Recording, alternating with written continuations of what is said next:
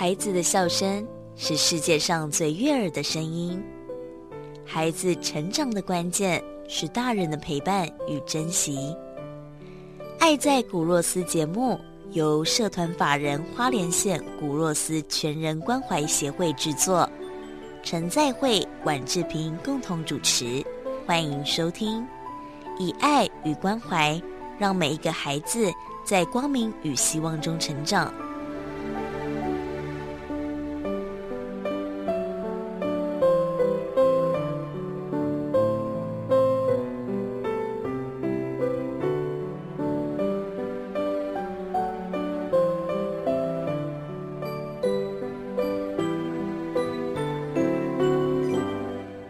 欢迎继续收听《爱在古若斯》，我是志平，我是在会牧师。今天呢，邀请到的这一位啊，刚才有跟大家介绍沈燕玲。那她从小就看不到这个世界，哦，但我很习惯了，因为我身边有很多都是天生看不到这世界，但是我总觉得他们看到的比我们有眼睛的人呢，有视力的人看到的还要多，还要深，还要清楚。然后我觉得跟他们。一起啊，我最开心了，因为我每次跟我的朋友、好朋友王俊杰一起的时候呢，我都不用化妆，反正不管怎样，他都我都觉得我很美。那最重要的是，他们对于人生的正向，还有人生的努力哦，是我特别想跟大家分享的。那今天这位燕玲也是哦，她非常年轻哦，她大概就二十出头，她是一九九九年，那她从小就参加很多的比赛，除了刚前面有介绍的。他在呃大概十八岁的时候就考上了按摩技术室，然后他参加演讲比赛，也到电台主持节目。好，然后呢，他也参加台语演讲比赛、英语演讲比赛，非常厉害。所以让我们欢迎沈燕玲，燕玲你好。啊，燕玲好。Hello，志平好。Hello，陈牧师好。我先来请教燕玲哦，呃，你是什么时候发现自己看不到这个世界，然后觉得？知道自己跟别人在这个部分不一样呢？其实这个可以分成两个阶段，一个阶段是我是怎么发现自己看不见。那其实正确来讲是，呃，我的家人发现我在四个月大的时候，眼神对焦上面会有障碍，就发现奇怪，他们手过来看我，往我这边过来，我不会主动去抓，或是说不会有一个眼神飘过去看他们，才发现异状。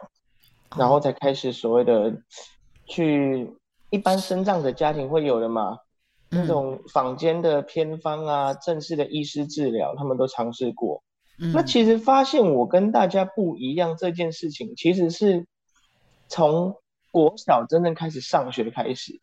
嗯，因为在我我没有读过幼稚园，所以在国小之前都是在家教育。那在家教育也也也没发现什么不一样啊，顶多就是嗯。奇怪，按你们说看得见东西啊，我怎么好像觉得前面都是空白啊，青菜啦。所以我那时候在家，脚踏车也骑，然后跟那种兄弟姐妹跑也是跟着跑，足球也照踢，还差点从三层楼掉下来。嗯，然后电线也照剪，反正就是大家那时候可能想不到视障者会做的事情，我都做了。嗯，对，所以我其实是到国小才慢慢开始意识到我跟别人不一样这件事情。我曾经呢访问那个视障姐妹花哦，那其中一位是张玉霞，那她也很有趣哦。她小时候啊跟人家一起去看烟火，她也是先天性看不到，然后她跟别人去看烟火，哎，人家说哇烟火好漂亮哦，然后她也跟着说哦好漂亮哦。旁边的大人才跟他说：“你也跨博啊！”还在跟人家说好漂亮，他在想啊，什么是跨博？什么是跨博啊？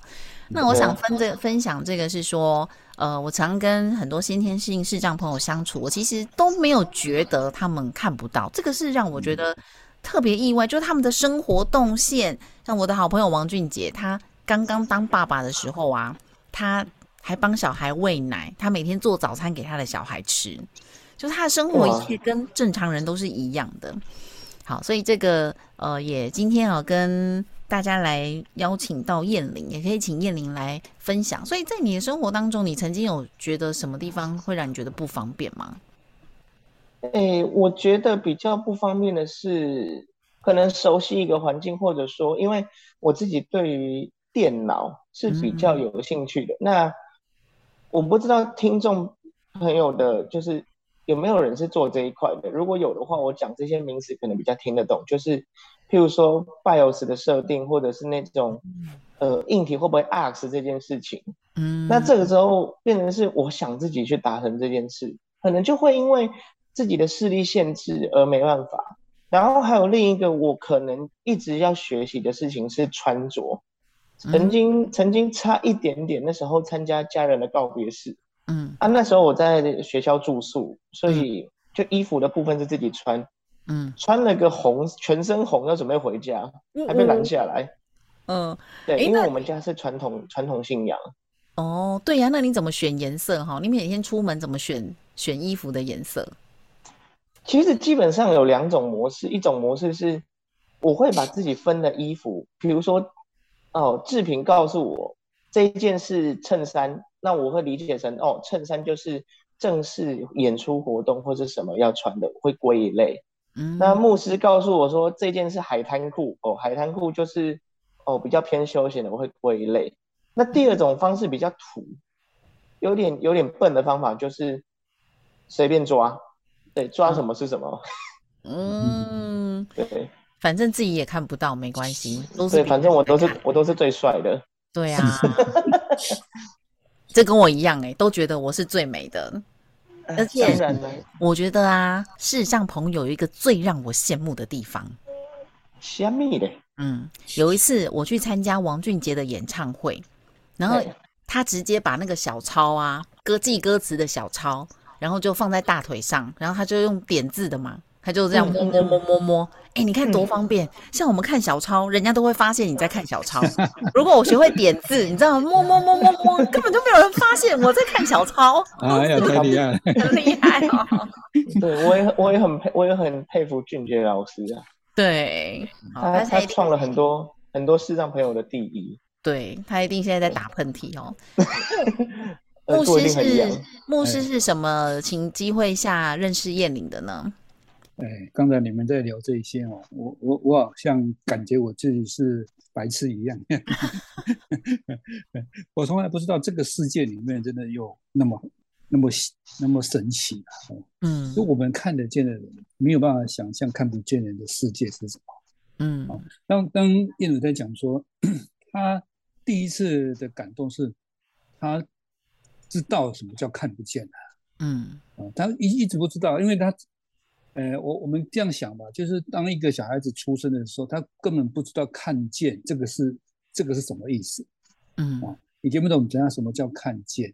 但是他好像是是就是添加，就是一出生就是那样子嘛，啊，那就是一一一片黑，一片白或一片黑，反正什么都没有这样，然后有声音进来，有味道进来，有有感觉进来，所以就不不知道看见是，我好像。回到我曾经在那个 Apple TV 上面看到一个故事，就是一一个一个族群里面，他们一出生就看不见。嗯，那忽然有看过这个，嘿，好像，但我忘忘了那个故事的情节。就后来好像中间有一个人会看见，可是带给那个那个看会看见，跟在对那个整个整个族群里面是一个很大的震撼一样。嗯，哦，那我我说我那一天就是因为。去找一个，就一一个江小姐哈，嗯，她是文字工作者嘛，就我们约一个约一个见面，然后我去在附近她约的地方去跟她谈，那聊完了之后，她给我一一串那个芭蕉了哦，嗯，她说阿莫是第一次见面了，其实没什么礼物送你啊，那刚好有位视障朋友送我这个芭蕉，嗯，那那我觉得他应该分享。嗯，哎，我想讲，刚刚不是，那个那个芭蕉，我我我我妈妈应该有加起来，然后他就送给我，他说哦，这么好，呃，但是我吃过芭蕉，知道那个那个芭蕉已经黑皮了，那一定是里面已经很成熟，一定是最最好吃的时候。嗯，我就跟他说，哎，那那应该我去见见他呀，那么那么好，给我那么好的那个一个那么甜的芭蕉，我说好啊，就在附近而已哈，他就带我去了哈，但我没有。我也没有心理准备会遇到什么，结果他找的走到附近一个百货百货公司，那不知道什么，我忘了。然后他我去看一个，一个他说在那边啊，你那我我看他在吹长笛，我在旁边啊，我就听一下。可是我也知道了，也看过一些盲人他们在表演哦，嗯，那那个那个那个那个精彩，所以我就在那拍，我就在欣赏。可是最有震撼的不是那一幕，嗯哼，不是他的表演，而是他的动作。我看他在换曲的时候，哦，在换那个曲子的时候，他会手会往旁边去摸那个。那个他的调那个一个机器哈，在音响调控机器，然后他选曲的时候是用手机，嗯，哇，我就觉得不得了，我也用过手机啊，那手机不是点字版啊，手机都语音版平面的，他们用的是语音的，对，但是我不知道，我是想说，诶，他把他的手机放在他耳边。然后用手机摸，很快速的，看，我哇，这个是超超高速的点日版吗？是哪一盘？就后来发现发现不是啊，一般手机，他怎么会去？然后他在手机里面，他就找到他的，找到我的 FB，我跟他聊天的时候，我什么名字？他可以在里面找到我的那个，打我的名字进去。我们都知道找在手机找人，应该是把名字打进去嘛。嗯，可是他又看不到，他嘟嘟嘟，然后就找到我的脸书，哦，然后说，哎，我也是你的好友啊，你怎么没有加我？啊，就整个的过程里面，我就发现这个这个太太神奇了哈，怎么连这这样的眼睛看不见的人，他应用手机，用这些书也那么厉害？嗯，那当天我就邀他了，我说，你你你这个能力哈，应该来。来，我那个爱在国路这个节目，一一方面可以激励大家哈，一方面可以分享你的生活经验哎，他一口就答应了，哎，对呀，我看他一，我好有自信我说啊，你上节目没听吗？你讲现在听，我的表演一首可不可以？我说可以啊。我跟我跟牧师分享，他不会怕，他从小很厉害，他不管是台语演讲比赛、国语演讲比赛、英语演讲比赛，都是前三名。那我就要请教燕玲了。哎，你怎么这么厉害啊？你是不是因为演讲比赛都看不到台下的人，所以你这个台风也不紧张，就比较容易得分？啊，我想分享的是，你真的很努力。那你当时是怎么准备的，都可以得到前三名啊？其实我一开始会参加演讲比赛，那也是一个很奇妙的巧合，就是嗯，老师觉得我看不见，应该背东西比较快，所以 才想说。哎啊，你也看我背面，个跟他你可以你可以参加看看好了。嗯啊，那个时候也是吊车尾，当然那个时候吊车尾有几个关键，一个事情是我的咬字。嗯，其实我以前讲话这么快，我想，但你讲话这么快，根本没人听得懂。嗯，所以从那时候才开始慢慢训练自己的咬字，嗯，还有发音的位置，嗯等等，也从那个时候才比较开始留意广播人在。说话的这件事情，那个时候的我小五，嗯，然后后来，因为我那时候有录音的习惯，会参录音，就是，哎，有哪些同学，嗯，有的在国小得前三名，然后以他们为范本，加上听广播人的说话来去调整自己，嗯，那其实不紧张，那那是不可能的事情，嗯，对，毕竟你前面你就知道那么多人，然后后面。有一个有一个台子，我跟你讲，那个看得见看不见，那不紧张，那不是那个那个不是这回事，嗯哼，嗯，而是就是我觉得准备的方式吧，一个就是确定让自己稿子是熟的，嗯，第二件事情是你要接受失败，第三件事情我觉得比较重要的事情就是练习的方法吧。所以你都怎么练习呢？要怎么说？就是先把稿子背熟，这是最基本的，再来就是。去品味他每一句话的起承转合，然后给自己一个 range，就是比如说他这个比赛的限制时间是五分钟，我就要想办法让自己在五分钟之内，不一定要完全讲完所有内容，但你要让听众知道你要表达什么东西。对，所以这个不只是跟语气有关，也跟到那个时候在写稿子的时候有关。那其实。这里面其实英文演讲比赛是我最不擅长的项目，那也要感谢那个时候的英文老师肖斐文老师，对，帮我报这个比赛，对，谢谢谢谢他，让让我有机会被大家看见。对啊，台语台语是我的母语，所以基本上迄个讲起来，迄个真轻松。迄个忝的是把国语的那种文字稿转换成台语的那个过程比较累，不然其实自己写的东西背久了，其实你你背很快。哇，太好了，那你都会使加木书用台语来恭维。正如来讲，你那边台语有好有两个方法了哦，一个是圣经的白白话文圣经，或者圣诗，啊圣那个长老会的圣诗，长老会的圣诗它会有国语嘛哈，可是它会有那个那个那个拼音啊，会写在上面，它有时候会用国语用中文去做拼音呐，嗯嗯，对，因为那个长老会的台语是台湾应该台语里面是最可以当教材的啦。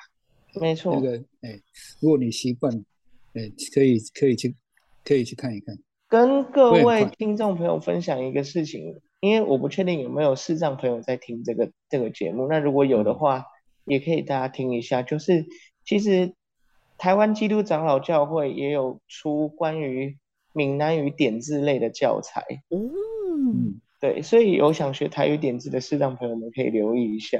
那对，包括我自己也也也也有也有想学的，那我自己手边是有档案的部分。嗯嗯，哎，请问有没有就是视力看得到的人，明眼人学点字啊？有。那通常通常最多的就是视障朋友的家长，或者是那种启明学校、惠明学校的老师。第三类族群就是。教导视障朋友的，譬如说巡回辅导老师，或是一般学校的个案管理员之类的。哦，所以志平如果要学点字，其实也不是不可能诶。对啊，因为我觉得这样眼睛就可以休息呀，我一样可以读书，那我就闭起眼睛，眼睛休息，然后我的手就用点字的，是不是？理想化是理想化是这样没错，但是点字的书籍，我讲的是除了那种课本教材之外的书籍，在。台湾其实算取得不易，所以基本上会搭配一个叫做爆读软体的东西，还有点字显示器来去做，譬如说电子书或者是网络文章的阅读。嗯，难怪现在有声书会越来越多哦，就用听的也还蛮好的。我们是不是完全不会觉得他看不到？对我，我都认为他，我都感觉他是看得到。你刚才我在讲圣诗。可以看圣经跟圣诗，我都忘了他是看不见。我还说你去看，我我我刚刚也是，我刚刚跟他说，哎，你看那个手机旁边呢，有一个那个 就是取消的，你看你我一直都看不看。而且我常常会传图片给我的好朋友王俊杰，我会拍照传给他。我觉得他应该很崩溃吧？我每天都传照片给他。好，那这要看照片内容了。如果是文字的那种东西。嗯，手机也是有办法处理，只是效果好不好而已。因为其实这二三十年来啊，有了网络之后，对于视障者在网络上的使用其实是很方便的。他们用语音啊，就是在选取上让他们接触三 C 产品是很方便。所以像早期我都会问他们呢，这个看不到啊什么的，我现在都不会问了，因为他们都会说，本来有有的东西失去了才会有感觉。本来就没有，他们没有觉得失去，嗯，这个真的是让我有很大的收获啦。所以我现在哦，就是真的是认识了我的好朋友王俊杰之后，我的个性都不一样了。以前真的比较会很在乎，后来就真的就不太会了。好，那刚才听到燕玲的这个演奏啊，那想问问燕玲是什么时候开始接触音乐呢？为什么是选择长笛呢？我其实一开始的接触音乐的契机是，本来是有另外的那种家人在学，就我的妹妹啦。嗯，那那时候也不知道为什么，我听到家人的说法是说，因为老师觉得妹妹的领悟力可能要带加强，而且有肢体协调上的问题。对我听到的版本真的是这样。嗯，然后家人就想说，我平常也那么爱乱敲。所以就想说让我先去学学看。那个时候第一个学的乐器是爵士爵士鼓，对。然后连老师也不知道怎么教你。嗯嗯，对。可是老师带我认识完那个位置之后，发现我好像可以稍微跟得上他敲的那个位置或什么。那他也想说好跟跟打一个简单的东西让我跟跟看，嗯，发现嗯好像可以跟呢，啊看不到谱，我好像也就自然把谱背起来了。嗯，所以曾经呢，我在鼓的某一个物件旁边摸到一本东西，我知道那个是档案夹。那个时候我大概七岁，我说老师这是什么东西？他说这是谱啊。我说谱是干嘛用的？他说那个是上面写你要打什么东西呀？啊，我又不需要放这边干嘛？对。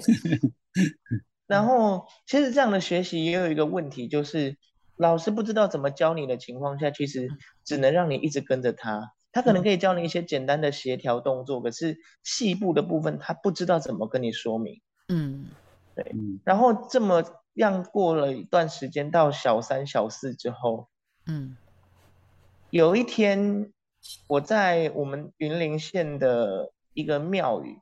嗯，那是有一个活动叫做妈祖来啉咖啡，翻成国语叫做妈妈祖来喝咖啡。我不知道那时候怎么样请动北港朝天空妈祖的。嗯，然后那个时候我就也是呃，因为在国小附近嘛，我们就是算表演嘉宾。当我上去打鼓的时候，那个时候的教务主任特别跟他的朋友介绍我。那他的朋友后来觉得，嗯，我的演出有感动到他吧，所以。捐了一笔钱，希望学校能够栽培我，呃，在音乐上走这条路这件事情。嗯嗯。然后那个时候的主任，其实有有在有在选几个事情，一个是竖笛、长笛、萨克斯风、钢琴。那后来主任帮我选择了长笛，所以其实严格来讲，我的音乐乐器上的选择其实都不是我做主的。那主任当初选择长笛的理由，是因为觉得后面我如果需要演出、需要做街头艺人、需要什么什么什么什么的时候，嗯，比较能够方便携带。那这边这边也谢谢当时的教务主教务教务主任黄仁福主任啊，嗯，对，哇，要感谢的人太多了。不过我觉得 我最最最佩服的是啊，这燕玲参加什么比赛都得前三名哎。坦白说，是不是有这个什么加分呐？应该是他很努力啦。我们都这样奸笑，这样。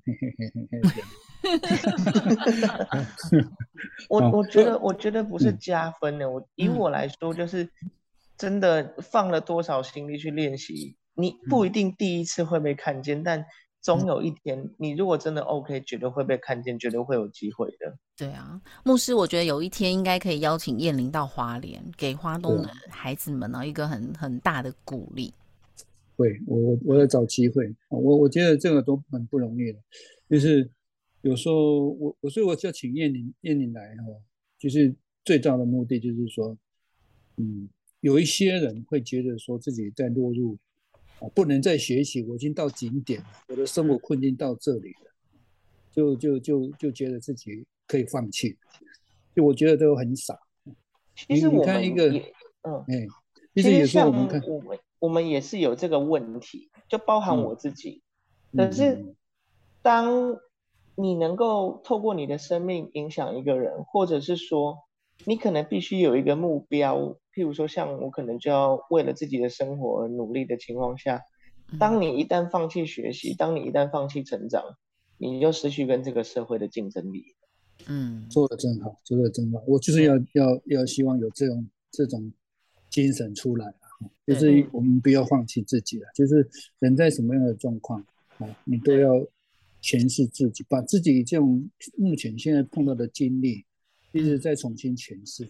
嗯，让自己有一个目的，在在生存下去。对啊，我们再让燕玲表演一段，她呢会用这个直笛 B box，哦，这个很厉害哦，这个你在其他地方很难听到。难听。我们一般听这个 B box 都是嘴，这个 口水乱喷这样。还有 不是在你旁边。B box，那他是用直笛 B box，这个哦，我真的很想等一下。燕玲，我今天没有亲眼看到，真的太可惜了。我想是听听看，我们来请燕玲为大家带来长笛的 B-box。不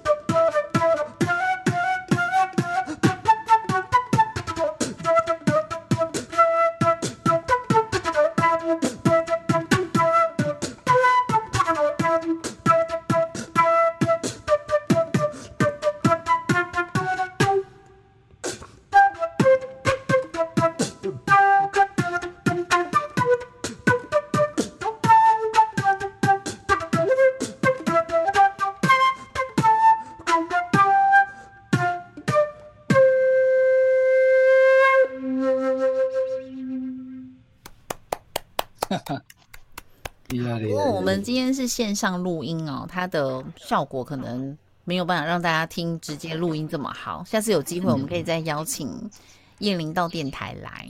那我觉得很希望可以把这样的技能哦，也教给我们啊偏乡我们这个花莲的孩子们，让他们一定很有兴趣。他们对于学这种音乐，而且这么有趣、这么现在这么夯的这种 B-box，我觉得小朋友一定会很有兴趣的。对啊，没错，或者是对孩子是很大的鼓励。对北部也可以，因为我们有那个基隆星光班嘛，我们就可以让台北的孩子先来学看看。那叶如，你在学习这些的过程当中，有没有遇过什么挫折呢？你怎么去克服呢？其实我觉得，与其说是挫折，或是怎么去克服，嗯，我觉得最一最让自己有那个努力去往前的是目标吧。嗯嗯，譬如说，像我那时候，呃。的目标其实其实蛮那个的，就是我希望能够透过这个技能，嗯，站上国家音乐厅。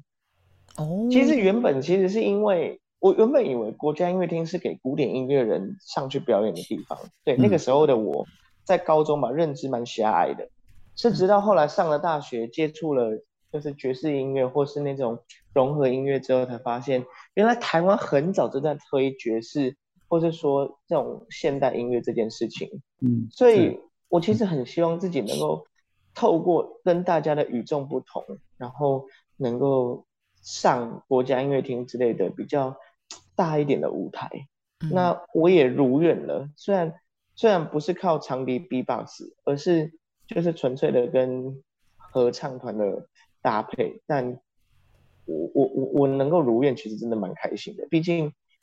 以一个像我不是台湾正统音乐系出来的学生，对我来说能够站上国家音乐厅是一件很感恩、很值得拿来跟大家分享的一个事情。真的，嗯，哎，那因为你大学选修的是运动休闲嘛，这个让我好意外哦。为什么你不是什么选音乐系呀？你选运动休闲管理？哎，虽然我知道有盲人棒球队，盲人也是可以有运动细胞，可是。没错，没错。为什么会选休闲运动管理呢？其实这个就要当分享一下，为什么我当初没有选音乐系这件事情。